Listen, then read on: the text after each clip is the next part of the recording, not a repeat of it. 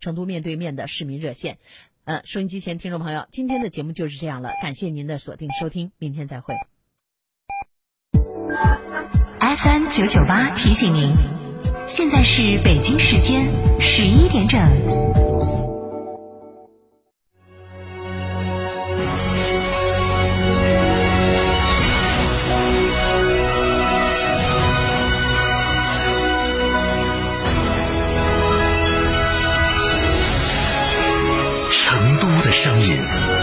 FM 九九点八，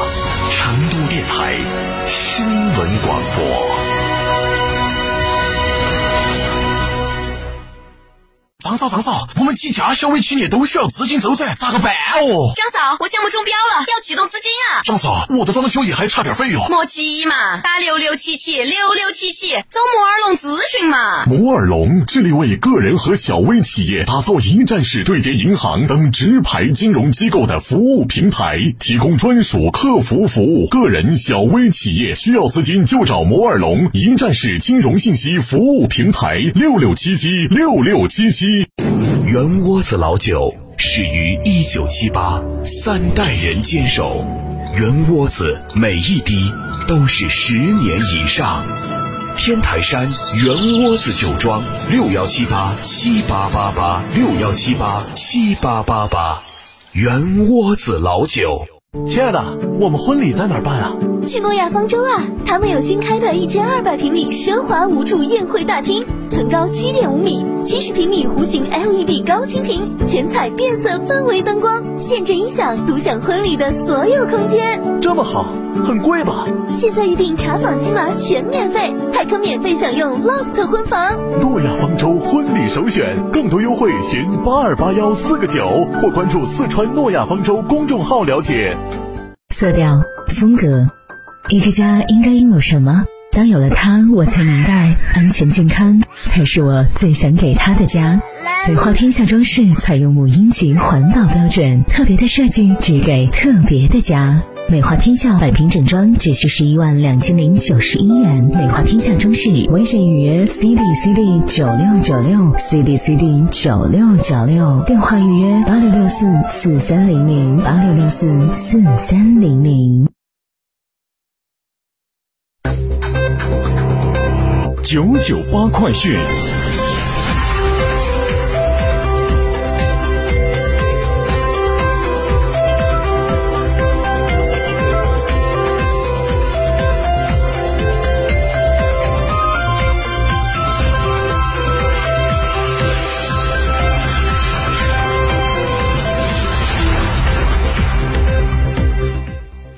各位听众，大家上午好，十一点的零二三分，欢迎您继续收听我们的成都新闻广播，来关注这一节的七九八快讯。首先，我们关注一下地铁方面的消息。昨天，记者从成都轨道建设公司了解到，赶在中高考全线停工之前，成都地铁六号线一二七中段，也就是华西华大道站，在前往东光站，即全线提前半个月顺利实现了电通节点目标。那么，此前六号线三期已经全线接触网送电成功，六号线离年内开通，现在又跨进了一大步。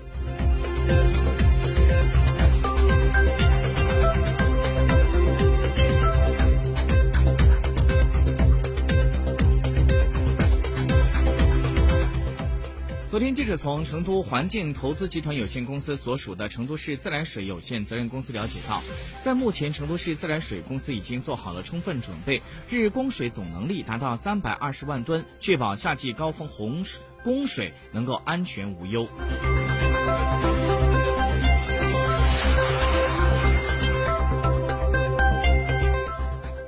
今天上午，记者从四川省卫健委了解到，七月七号的零点到二十四点，四川无新增新冠肺炎确诊病例，无新增治愈出院病例，无新增疑似病例，无新增死亡病例。截止到今天早上的零点钟，全省累计报告新型冠状病毒肺炎确诊病例五百九十八例，这其中包含了境外输入五十七例，累计治愈出院五百八十一例，死亡三例。目前在院隔离治疗还有十四例，有三百一十二人尚在接受医学观察。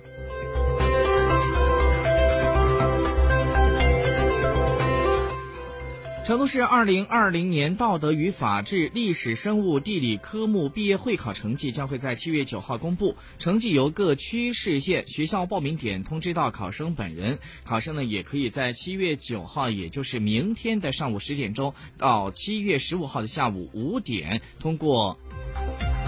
相关的渠道来进行查询本人的成绩。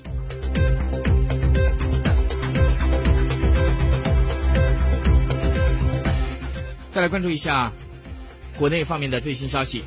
据中国地震台网正式测定，北京时间今天上午的十点三十九分，也就是在二十多分钟之前，在云南的昆明市东川区北纬二十六点零二度、东经一百零三点一三度发生了里氏四点二级地震。这次的地震深度是在十四千米。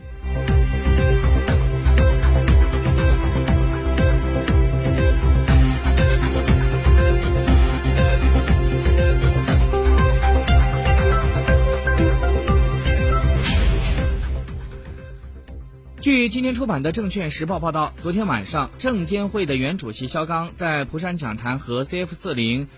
孙志芳阅读会上表示，党中央从来没有像现在这样重视资本市场。资本市场变革面临着三大新形势：中国经济从高速增长阶段向高质量发展阶段，经济增长动力从过去的要素驱动、债务驱动，现在逐步的向创新驱动转变。中国经济正。经历转型升级、结构优化的关键阶段，肖钢还表示，具体来看，新旧动能加快转换，研发投入占比提升，高端制造和智能制造改变工业经济结构，数字经济迅猛发展，消费结构不断升级。昨天晚上，深交所发布了公告说。暴风集团股份有限公司在法定披露期界限满之日起两个月内仍然没有披露二零一九年的年度报告，深交所就决定暴风集团股份有限公司股票从二零二零年的七月八号起暂停上市。据人民日报海外网消息，香港媒体报道说，香港特区卫生防护中心传染病处的主任张竹君，他表示，香港在七号新增十四例新冠肺炎确诊病例，有五例为输入性的病例，分别是由巴基斯坦、菲律宾来返港的，另外有九例为香港本地的确诊病例，而其中五个人的感染源头还不明朗。